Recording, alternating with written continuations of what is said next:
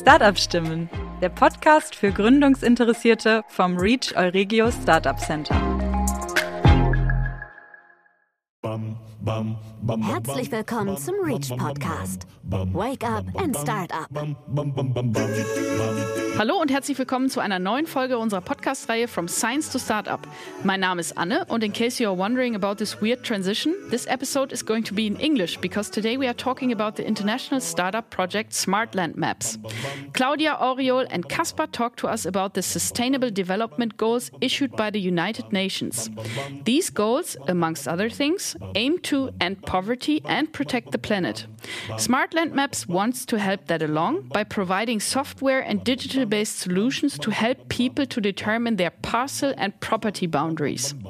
Welcome, everybody. And in case you're wondering, today is a very special situation, kind of, for for me and also for um, yeah for the whole Reach podcast team because we are actually I'm sitting alone with my my colleague Christian um, here and not as usual with um, with the guests that uh, we are hosting in our studio. Um, but today um, I'm talking to the guys from Smartland Maps, a new startup from Münster, and uh, we are not only yeah, international. We are also intercontinental today because we are talking to Claudia, who sits in Dresden, correct? Yes. And uh, Auriol here in Münster, but Caspar in uh, Rwanda in Africa. Welcome, you guys. Thank you. Thank you. Um, we are really, really happy to yeah to have you here. And i would like to ask you to yeah introduce yourselves to us so that our audience can can learn more about or first of all uh, about yourselves and then we will go we are going to talk about your startup project. So maybe claudia do you want to start? Yeah sure. Um, so hi everyone. I'm claudia and i live in dresden. I studied geography quite a while ago and I obtained my bachelor degree from the Technical University of Dresden and my master's degree from the University of Innsbruck in Austria. But maybe a more defining period for what I'm doing now was my PhD at the University of Twente in the Netherlands, where I did research about unmanned aerial vehicles. So these little flying drones and their use to document land rights and Auriol, would you like to continue? Yes, um. Um, I'm originally from the beautiful country of Benin in West Africa, where I came uh, to Münster back uh, in 2010 uh, to do my PhD. As, as you can see, I, I, I, like Münster very much because I've been now here for about 10 years. Um, yes, I did my PhD uh, in geoinformatics um, at the institute here uh, in the area of uh, knowledge management and information search. And last but not least, we have Caspar. Uh, would you also like to introduce yourself to us? Hello, my name is Caspar. I did my master degree at the University of Zurich in 1988. It wasn't called geoinformatics then, but it would be called geoinformatics now. Um, I'm living since 10 years in the beautiful country of Central Eastern Africa of Rwanda, the land of a thousand hills. And in the team, I would be called in the region the Mzee. That's the Swahili word for the old man. Oh, okay. Very cool. And um, how did you get to know each other? So, um, Caspar, what's your connection to to Oriol and Claudia here in Münster? I got to know Claudia um, first during the research project she already mentioned. That was the It's for Land research project funded by the European Union under the Horizon 2020 program. Claudia was responsible for the work package um, on drone imagery, to call mm-hmm. it broadly, and I was a responsible person for another um, work package we met then, and Oriol we met later. Okay. And from that project, I reckon, um, did Smartland Maps um, emerge from? Is that correct? Yes, that's correct. Um, we had a multidisciplinary team who created six new tools to make land rights mapping faster, cheaper, easier, and more responsible. Mm-hmm. Smart Land Maps was then called SmartSkeMa and was one of those tools. The research focus of this project, however, did not give us very much time to capitalize on our innovation. And with all of us eager to bring smart land maps from research to places where it can make a difference, we applied for the Exist funding and mm-hmm. were really happy to see that our application was accepted. Okay, we were we we are going to talk a bit later about the about the exist funding, about the exist business startup grant that you yeah that you that you won one can say. Um, but i would like to uh, ask you to tell our audience in um, yeah in very easy words what is smart land maps about? So what's your what's your startup I, I will try my best to do it in easy words, mm-hmm. um, but please ask some more questions if, if something is not clear. Um, so, with our startup, Smart Land Maps, we want to tackle the problem of land rights security mm-hmm. by providing services and technology that allow efficient, participatory, and low cost documentation of land rights. And to make this a bit more explicit, um, I want to do a, a, deep dive into the uh, land rights um, context. So in Germany, um, it's it's pretty clear um, who owns what. So the property rights are registered in a registry, the so-called Grundbuch, mm-hmm. and the spatial extent um, of the parcel is documented in the Kadaster, so the amtliche Katasterkarte. And however, if we look at a global scale, um, we have a reality where one out of five persons feel insecure about their land rights. Um, and especially in countries of the global south, um, existing land rights are often rooted in traditional norms and values and usually only passed on orally. So there's not really a, a tangible documentation of mm-hmm. those land rights.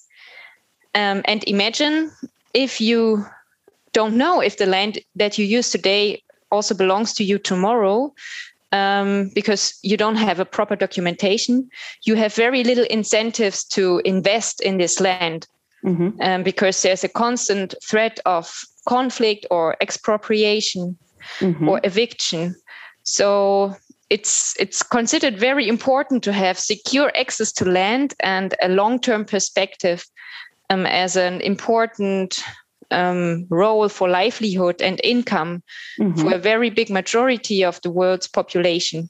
Mm-hmm.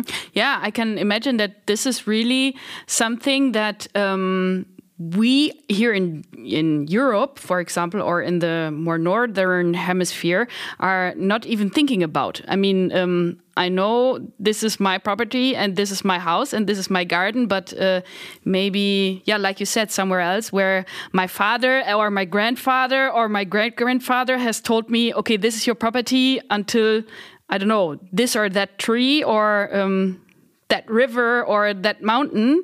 Is it um, is it like this? Indeed, it's a very uh, different reality in, in most um, of our countries. And the problem is that um, by 2030, the um, global agenda is striving for complete um, tenure security. So it's only nine years to go to have really documented land rights everywhere. So, how should we get there? Using classical surveying techniques like theodolites or professional GPS devices as we know them here from Germany. So these classical surveying practices would take way too long and are mm-hmm. way too expensive. Mm-hmm. Uh, excuse me for for interfering. So um, the the techniques that you're you're mentioning now that are used up to now are the ones that you see also in the in the normal street here. Um, people in uh, I don't know in construction areas doing measurements and uh, measuring distances and um, saying yeah, making claims. Indeed. Okay. So so typically coordinates of a parcel boundary are surveyed with professional um, equipment and the this idea of having very accurate and exact coordinates of a boundary dates back to, to colonial times, where mm. the um, colonies imposed this idea of having a cadastre to um, the local people. Um, but with this idea, it would take way too long to document these millions of missing land rights. Mm-hmm. And um, this situation triggered um, the emergence of alternatives to this classical surveying during the past years um, that are also known as fit for purpose land administration. Mm-hmm. Um, and these approaches, amongst others, also include that um, local people um, co create their own land right information. So this works in a way that you have a printed satellite image as you know it from Google Earth or Google Maps. And you ask people to identify the properties and their land on this map and sketch it with um, a marker. And this is exactly the approach that Smart Land Maps wants to support um, by combining this very analog technique of documenting and recording land rights with digital technology so that this information um, collected with this participatory mapping um, can be transferred into national land administration um, systems. Mm-hmm. And um, and maybe to follow up on on on on what Claudia Claudia said, we we really want here to combine analog and analog and digital technology. So we have analog technology when, for example, the people are doing the drawing on paper. Mm-hmm. But of course, at the end of the day, what we want is to be able to store that data digitally. And this is where we are trying to build tool uh, to support that step to do the digitization efficiently. Now, I can briefly say the challenges that we have and, and why this is important. Uh, one of the things, uh, one of the challenges that basically land right data is complex. I think she already mentioned this that the situation in many countries uh, of the world is not really like the, the situation we know from Germany. In Germany, mm-hmm. you would say you have more like the, a freehold tenure, which means I have my my plot of land and I, I have it forever, or at least uh, until I pass it on to somebody else or or I sell it. Uh, but in many countries of the world, uh, we have a situation that is called customary tenure, which mm-hmm. means that many people have, or a group of people, let's say a clan, have some right over a piece of land. And sometimes it's just for a period. Maybe I can have the right to graze my cattle for two months as a clan. Okay. Um, so you need to record that information, and this is this is one challenge. Or you can have also the other challenge that you have the social norms that you need to record. So if if I belong to the family or to the clan that has the right, then also I have that right, even if I'm a baby. So you need to have all these social norms uh, that are recorded. And I think the, the, the third thing is that you, you, need a multilingual aspect. So in principle, you don't just want to record uh, the, the, the, information or the facts in the uh, in the official language, but you also want to have, for example, the facts recorded in the uh, in the language of um, of the local community. Mm-hmm. And as as soon as you um, you um, you, you you try to do this, you know you have the, uh, the, the the the fact that the concepts in the words do not match exactly. For example, if you take from um, from Germany to English, there are words and concept in the German language, then you cannot really one to one translate these things uh, into English. So all these things um, we we want to record them, and we we use for this reason a technology which is called knowledge graphs, which is quite quite appropriate to deal with such such kind of problems, and um, so, so we, we use then knowledge graphs then to um, to address that that complexity of land rights, and uh, and as as Claudia mentioned, we have another thing which is that people draw on on paper, and you want to automa- uh, to automatically extract the information about the parcel boundaries from this drawing. Um, so when people draw, what you have is it's not always exact. Also, it is usually not homogeneous. And uh, to do this, we use computer vision models um, to facilitate the automatic extraction of data. So that's um, how we stand as, as far as the software is concerned. Okay, but um, um, I can imagine. I mean, you have now this uh, kind of multidisciplinary approach to this, um, yeah, to the problem because you're not only having the technology, but you're also facing interpersonal, intersocial, interlanguage uh, problems that you need to tackle, uh, as far as I understood. But how do you do it? I mean, if you um, make the people draw on the maps and they tell you, okay, this is my plot of land. I have the rights, like you said, to bring the cattle there for two months a year to let it graze. But how do you confirm this? I mean, uh, then also the neighbor could come and tell you, uh, no, excuse me, this is uh, my plot, or my um, my sheep are going to going to stay there for the next month. How do you do that? yeah, that's a that's a very critical issue actually. And we want to tackle this challenge um, in a way that we uh, bring the neighbors together so that people in a group um, make decisions and that it stimulates a discussion. And um, of course, it will probably not always solve all conflicts, um, but I would say to to probably more than 90% of the cases, people can agree on their boundary because usually what they have is that they have some physical representation of a boundary, be it um, some stones or a particular species of um, a tree or bushes. So typically, people tend to agree on where the boundary is. Mm-hmm. Uh, yes, and then and then you also mentioned uh, some other aspects, which is, um, I mean, the, I mean the the um, the connection to the to the local realities, uh, which is quite important in this case, and that's yeah. why we are partnering also with uh, with organizations that are local, uh, that know the community, and they act as a mediator for for for us and for the participatory mapping sessions. Yeah, I can imagine that that's um, maybe the most crucial thing. I mean, um, I don't know how many uh, dialects or languages are spoken in the in the countries where you're, um, yeah, where you're trying to uh, set foot in. Uh, I mean, I know only from India that uh, it's even bigger than I don't know Europe, and um, I don't know how many languages are spoken. So um, I can't imagine how this must be for Africa. So I guess you need to partner up with others. Um, that's that's extremely interesting. I mean, but um, do you have then um, the software and also the hardware where you're uh, that you're using to to tackle the problems?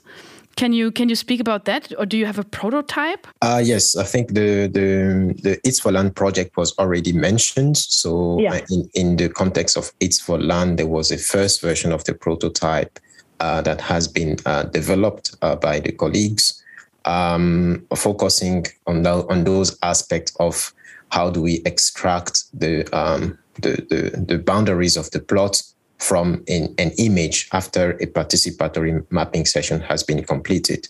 Uh, now we are we are developing um, we are we are further developing the prototype, uh, focusing more on the I mean on, on optimizing also the the um, extraction approaches, but also then um, looking more closely into the the complexity of recording the uh, the, the legal rights.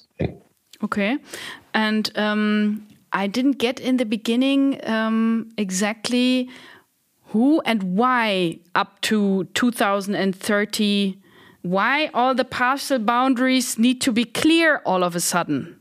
Uh, why and who decided that? Okay yeah maybe i cut a bit short on that. So um, maybe you know the global agenda so the sustainable development goals. Mm -hmm. um, there's i think uh, yeah, several goals set that should be met um, by 2030. And one of the goals is to end poverty and all its forms by 2030. And one of the sub targets of this overall goal is to um, provide people access to basic services and land. Okay. So, and, and the global agenda is set by the uh, United Nations and we should be eager to reach those those goals for a sustainable world Definitely, definitely. But does this mean that um, um, one of your clients might be uh, the United Nations, or who are your clients? Um, when we talk about clients, we should see it from two perspectives. Yeah. There are the beneficiaries, which are the local communities. Mm-hmm. They we help that they get their land rights documented. And then there are the clients more in the economic sense, those who pay our invoices. And the local communities usually don't have the money to engage in land right documentation, which is one of the reasons that it's not done.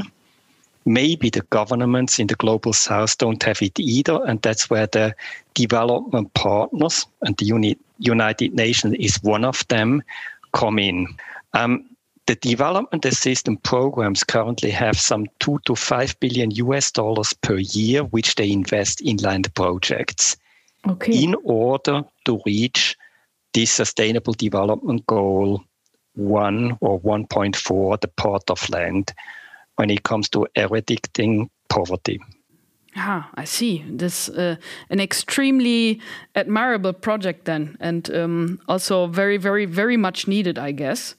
Um, and it may be very important to say the United Nations is one of them. In yeah. Germany, well known is the Deutsche Gesellschaft für internationale Zusammenarbeit, GIZ, and each country has such a development organization, or each of the rich countries has one. And some of them pay a greater attention to development goal one to um, the poverty issue other ones on inclusion etc but giz the german development organization is doing a lot when it comes to land. I see.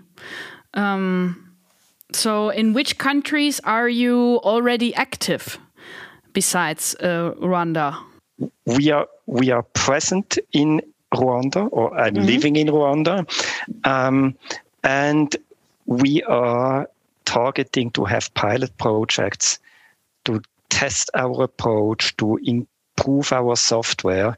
And the first country that we are going to have such a pilot will be Benin.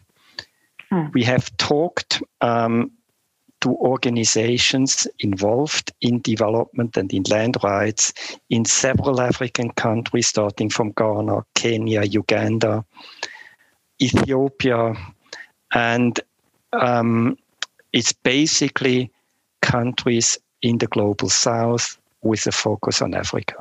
Claudia, did you want to add something? Um, I just wanted to add that the regional focus of the former It's for Land project was also put on on Eastern Africa. So the software tools that are now the foundation of our um, software were already also tried in um, Kenya and in Ethiopia. Okay. Wow. Um, I'm extremely impressed. I mean, you have uh, such a big load of work ahead, I guess. Um, let's talk about your team. Is it only the three of you? I mean, uh, you have to talk to all these organizations and, uh, yeah, countries. Um, how do you do it? Um, yes, so so to the team, I, I guess we briefly presented ourselves, but we haven't also said something about our competencies. And I think one of the things about the team is that we three we we do complement ourselves quite nicely.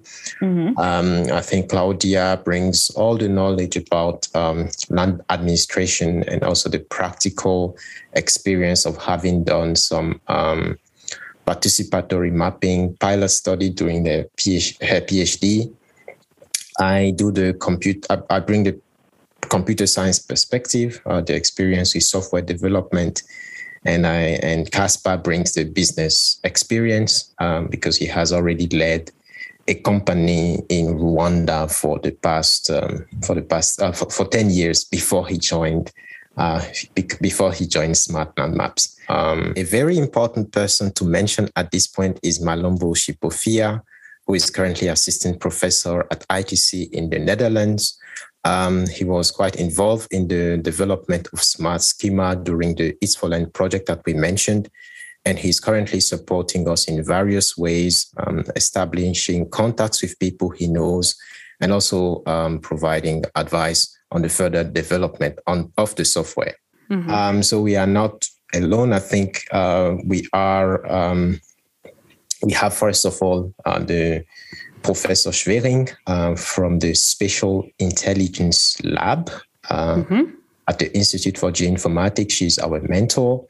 Here in Münster, no? Here in Münster, yes. Mm-hmm. The institute has seven labs, but the Spatial Intelligence Lab uh, specializes on intelligent processing of sketch maps, which fits quite nicely, yeah. and wayfinding and navigation. So, um, so we have uh, we have we have Angela, uh, and then we have uh, we have the Reach organization, which is um, which is supporting us with the with the coaching, uh, with the uh, with the business side. We have had very nice, very nice workshops uh, that help us then shape the, the business idea further.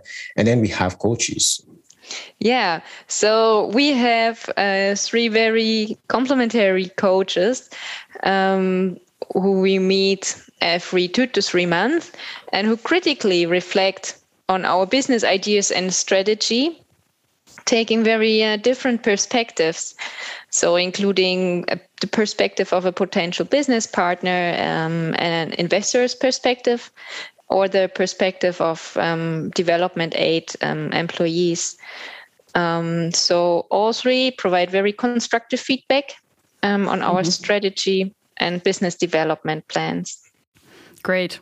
I mean, um, this is extremely good to know, I guess, but uh, that uh, you, the three of you, you are the core team, and uh, I agree with your complementary competences. Um, you, um, yeah, you can build, or you are able to build a lot of trust also for for potential clients. I I strongly agree on that. Kaspar, do you want to add something? Um, regarding our coaches, we selected them also a little bit with a perspective of them we could attract business in the future mm-hmm. because two of them are really active in the field where we want to have business in the future. Ah, okay. That's and not only do helpful. they give us advice, but we build the relationships, we grow our network, and the network where we eventually will need to have it. Yes, I mean, um, uh, we all know that uh, a good network is extremely important, but for you, it's maybe even more important. I I would say. Um, let's um, talk about uh, for a minute about your funding and your business model and where you're at at which point in your in your startup funding uh, you are. Uh, in the beginning Kaspar mentioned that um, you won the exist business startup grant.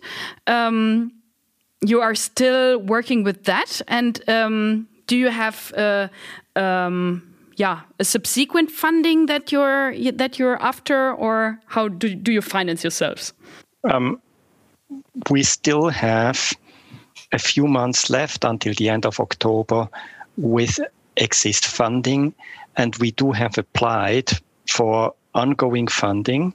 Mm-hmm. We are hopeful, but it hasn't been communicated yet. So we hope to do to, to get additional funding. We have applied in two places, and one is more promising than the other one. So we hope to get some more funding, to get some more time. Um, COVID didn't make it easy to reach out to our potential customers. Of it course. took longer, and um, a, a need, an additional period with some funding would certainly be very helpful for us. Mm-hmm. So fingers crossed for that. Uh, Claudia, you wanted to add something?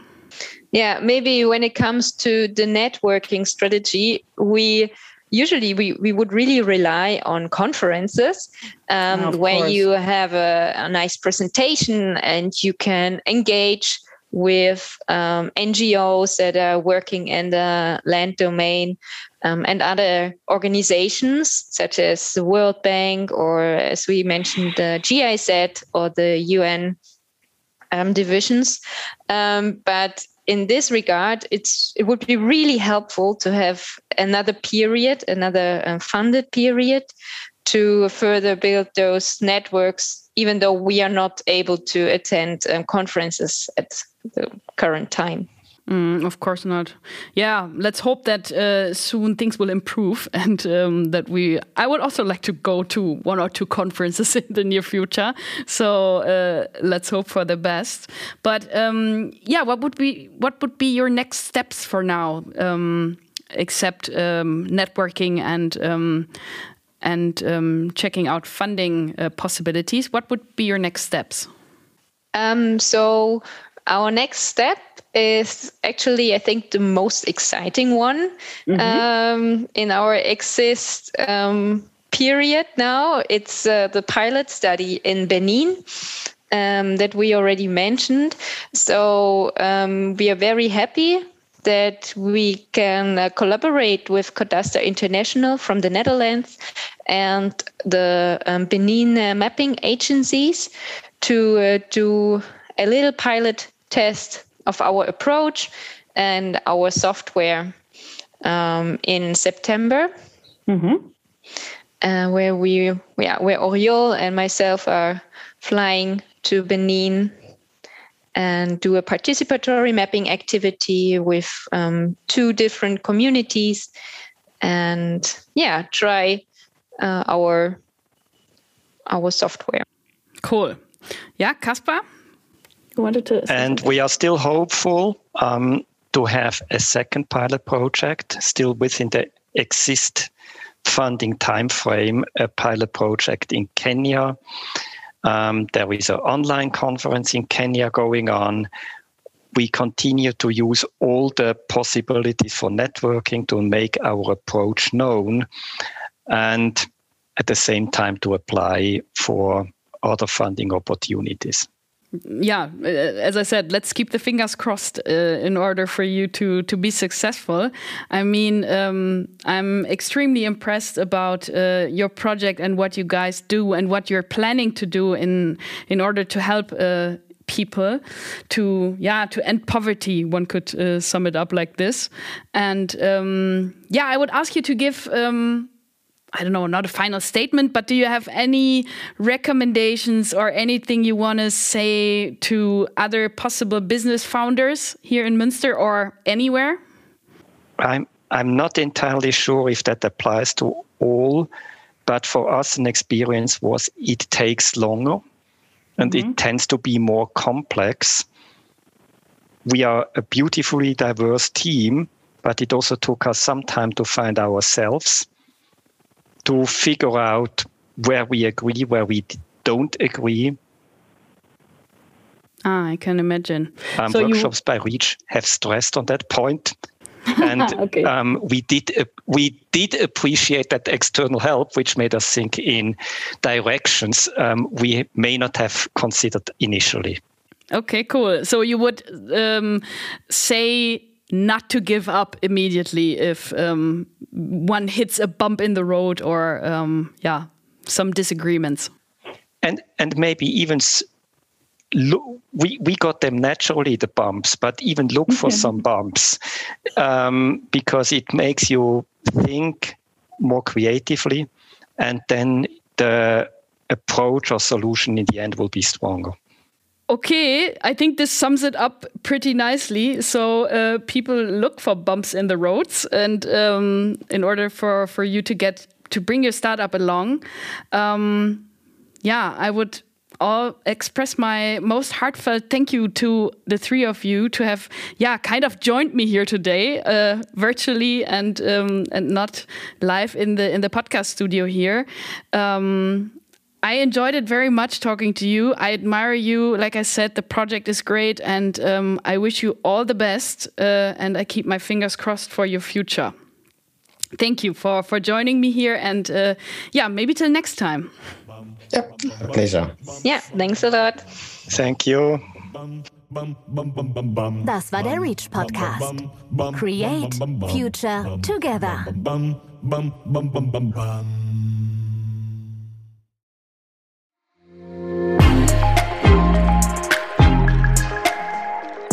Reach From Science to Startup.